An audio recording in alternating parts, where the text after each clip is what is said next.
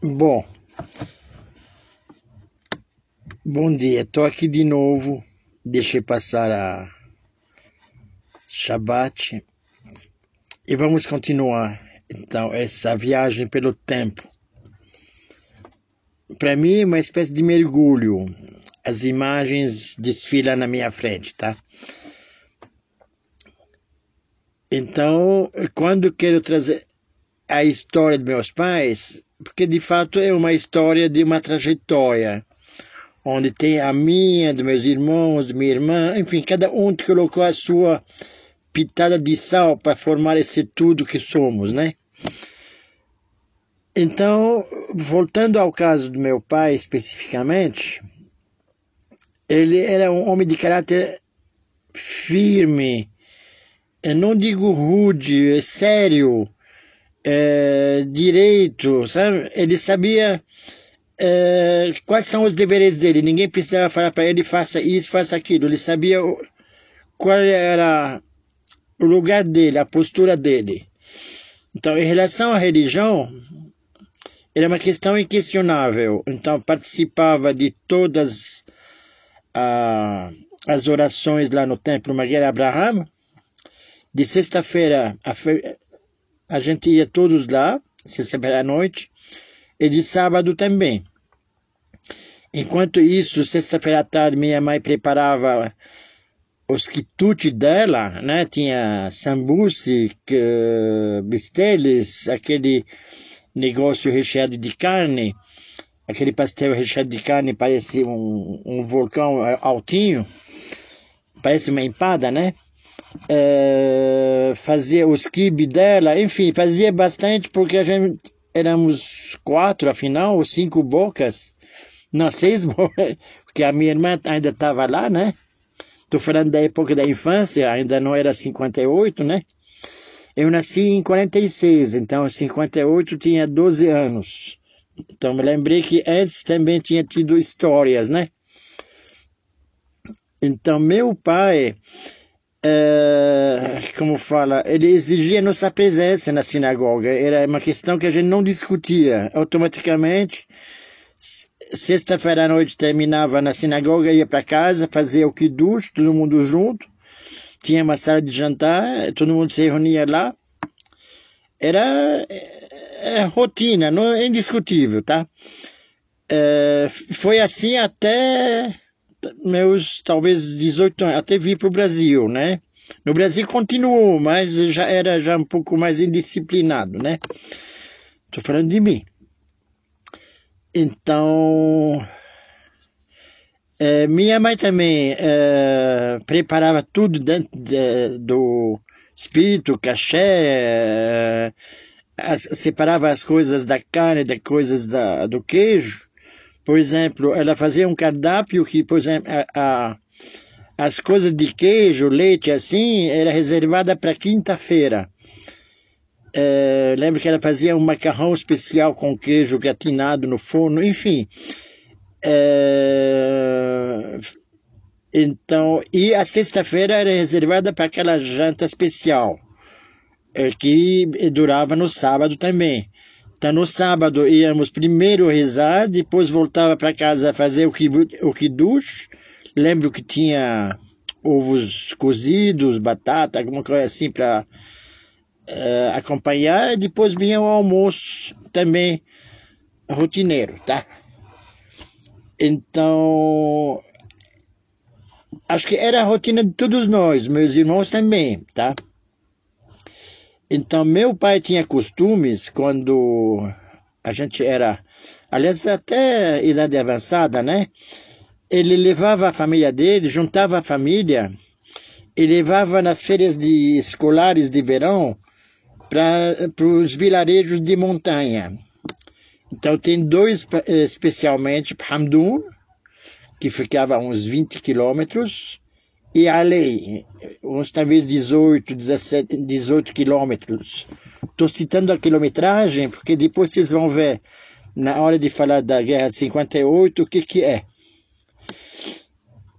é então, em Hamdun, eu lembro o seguinte, da minha irmã me levar é, passear com ela uh, pela cidade, à noite especialmente, uh, ia nas barracas de quitutes, enfim, tinha uh, tipo parques, né?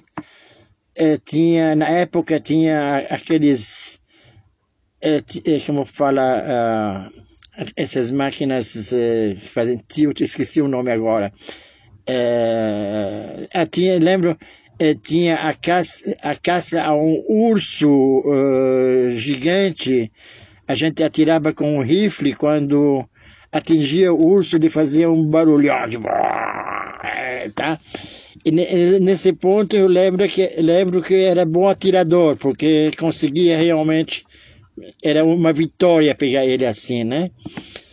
Enfim, e também nessas noitadas uh, ia nos ambulantes de, por exemplo, de picles. Eu gostava muito de ver esse, uh, um ambulante de picles porque tinha de tudo. Tinha pepino, tinha nabo, tinha pimenta, tinha de tudo. A gente escolhia o que queria, ou às vezes pedia para ele misturado.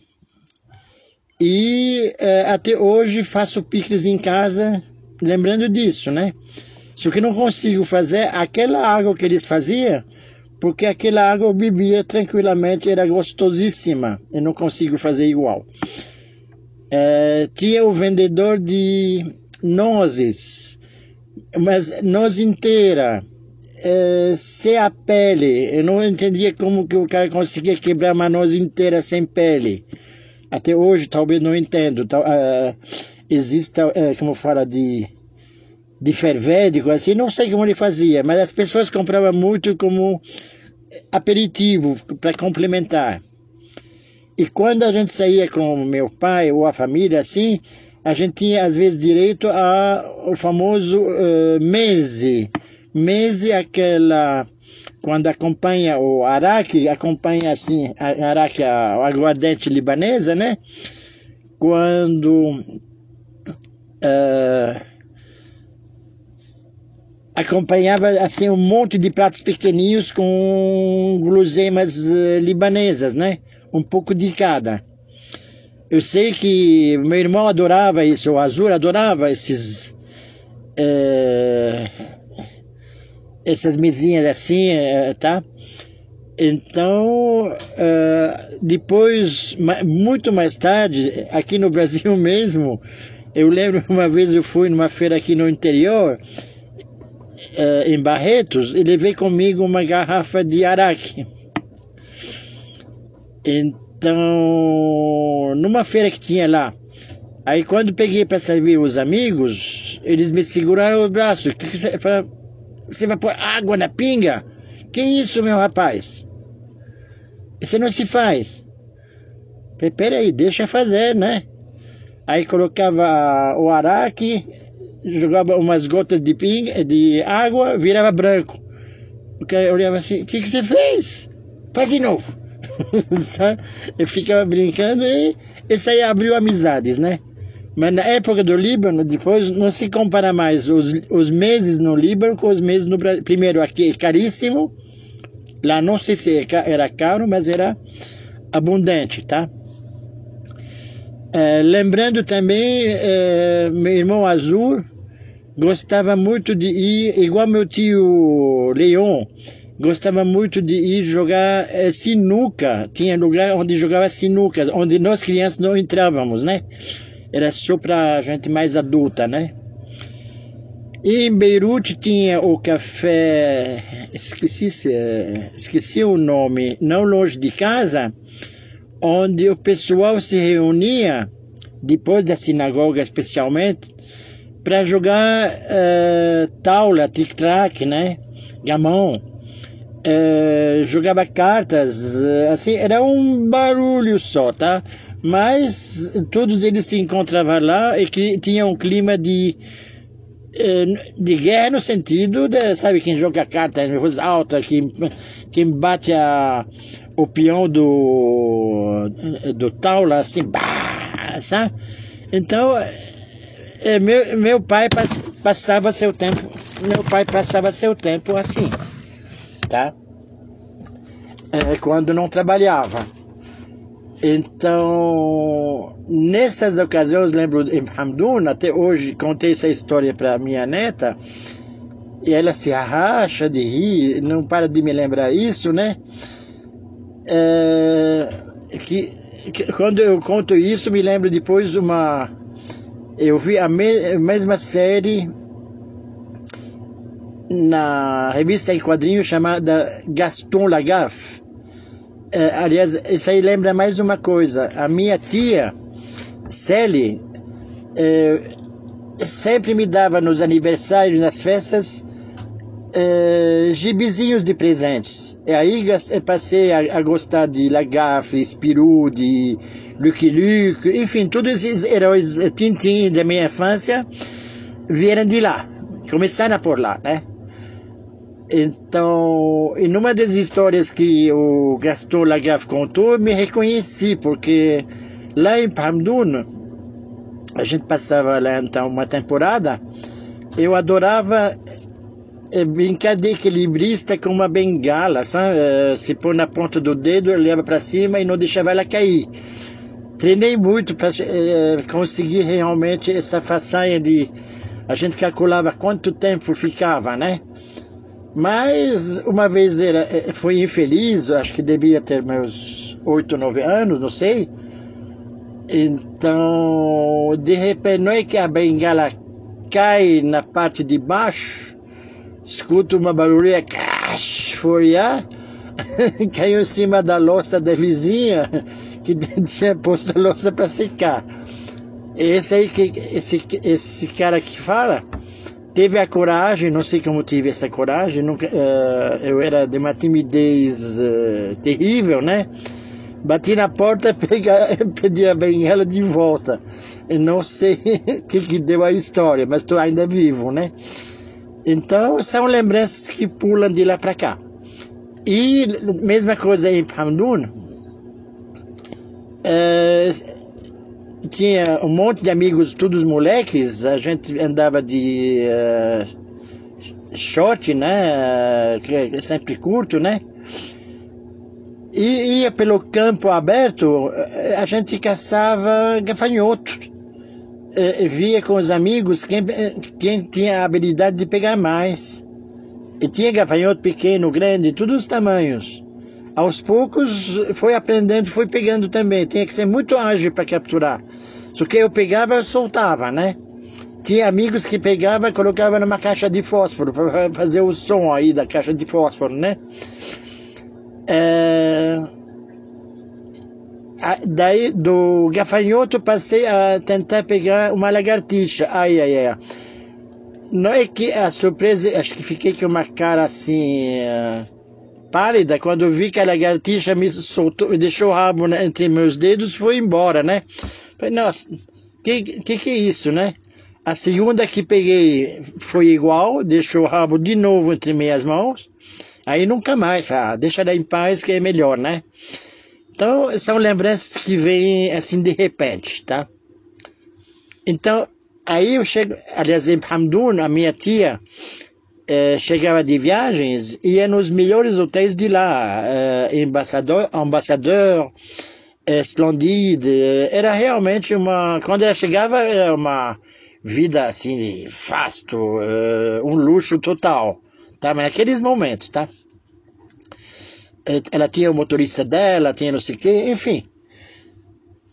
Então, quando chegou a guerra de 58, é, meu pai é, resolveu.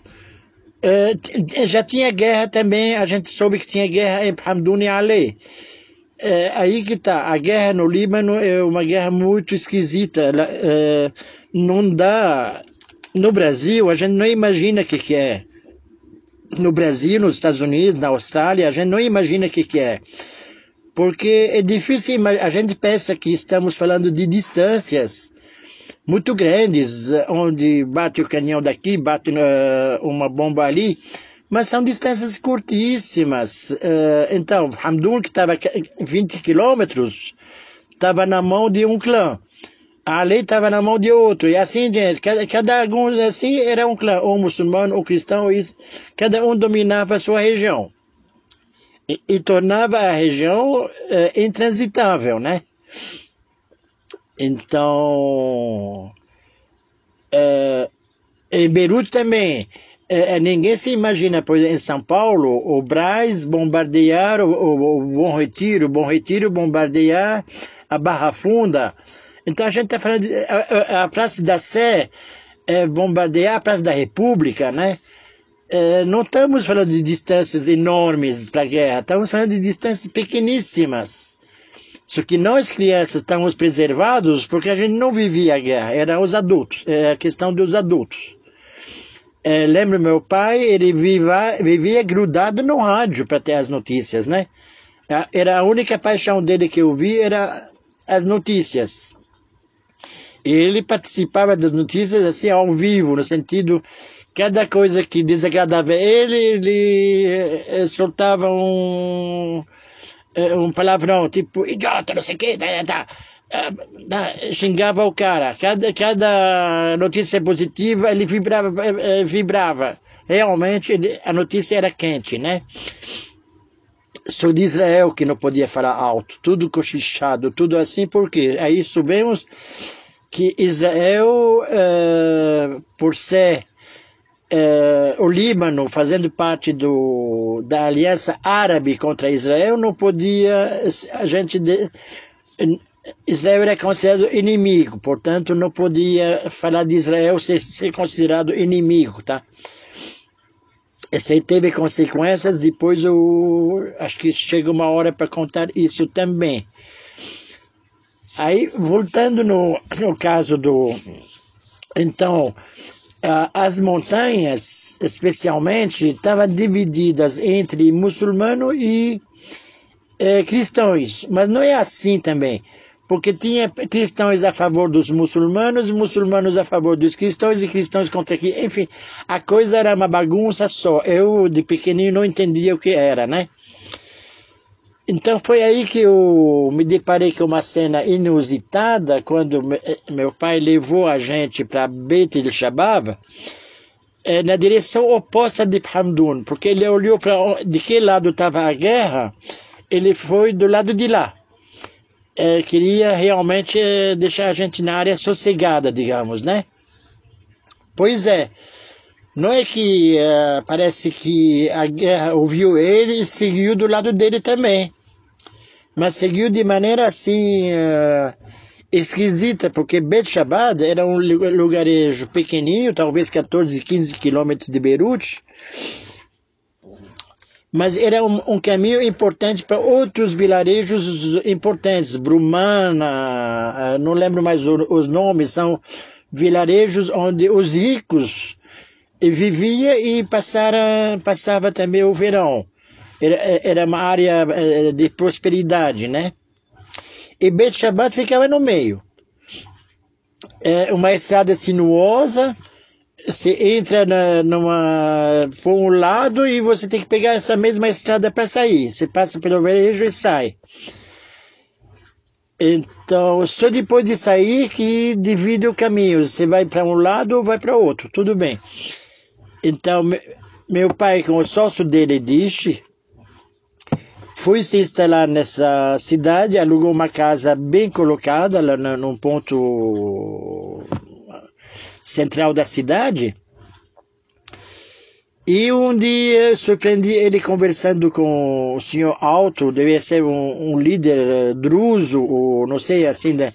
eu sei que era uh, da, da do pessoal do Jumblat. Jumblat era do Partido Socialista, é, Kamal Jumblat.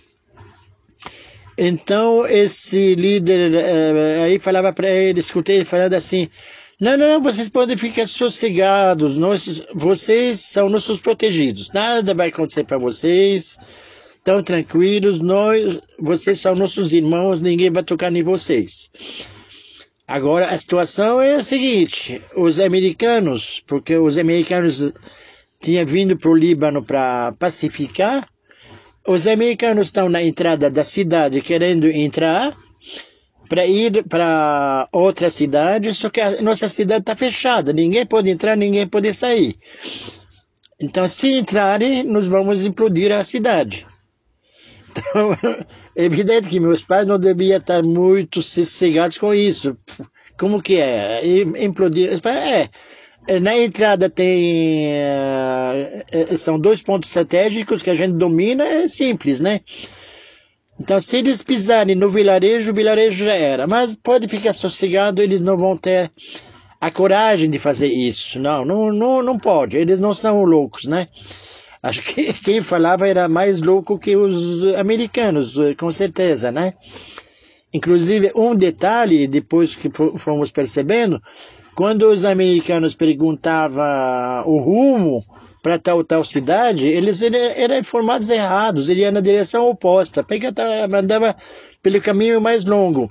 Se bem caminho mais longo no Líbano é sempre curto, porque é, um bolso de país, não é bem, é, não é essa imensidão que Estados Unidos que é Brasil, né? Mas enfim, é, eu sei que o vilarejo não explodiu, é, estamos vivos, mas nessa, nesse período que ele ficou fechado, meu pai descia até Beirute, onde tinha o um negócio dele no bairro Albasta, no bairro muçulmano, descia a pé, atravessava o bloqueio e ia a pé para poder é, decidir se abria ou não abria. É, talvez em outras circunstâncias falo disso ele não abria todo dia, a, a, vamos falar já, ele não abria toda, toda hora a loja dele, porque ele tinha que ir primeiro no local e ver qual é a situação do dia. Se é o muçulmano que estava em greve, ele não podia abrir, porque abrir significava que ele era contra o muçulmano, tá? Mas se o, o cristão estava em greve, também não podia abrir, porque seria contra, manifestar uma posição contra, né? Então ele só podia abrir quando os dois abriam, e não era todo dia. Mas não impedia de, dele descer a pé, todo santo dia não, não faltava. Não é sempre a pé, porque no caminho ele conseguia alguma carona para encurtar.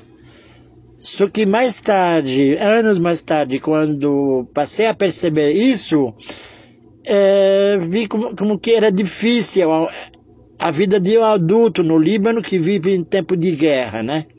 Porque uh, lidar com tudo isso e ainda estar de bom humor é, é complicado, né? Então, essa aí é a história do Bet Shabbat.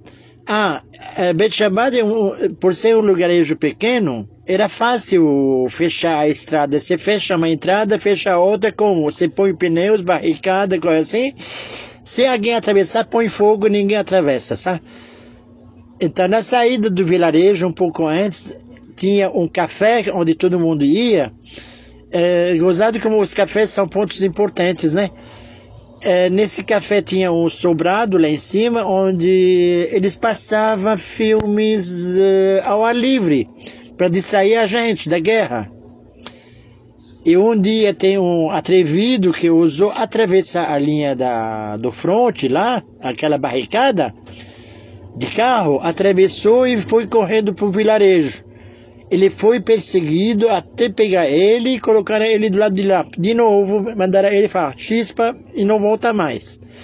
É, não dizem se apanhou ou não, deve ter apanhado, sabe?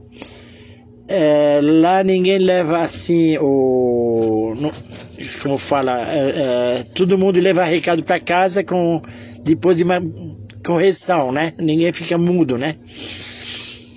Então tudo isso aqui está vindo agora. Estava é, falando minha história da de Hamdun que é, tá vendo? Tô misturando tá?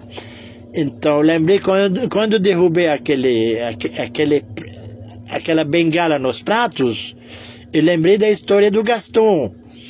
Porque no Gaston, ele faz equilíbrio com. É, sabe aqueles equilíbrios com, que faz com o prato, né? Tipo chineses, sabe? Põe o prato na ponta da, é, de um bastão. e o Gaston derruba esse prato pela janela e cai em cima de um de um caminhão, o motorista do caminhão falando 10 mil pratos de porcelana quebrados. E ninguém soube de onde veio esse prato que caiu do céu. Enfim, estou brincando aí, mas vale a pena essas brincadeiras, tá? Então, uma pausa no meio do caminho.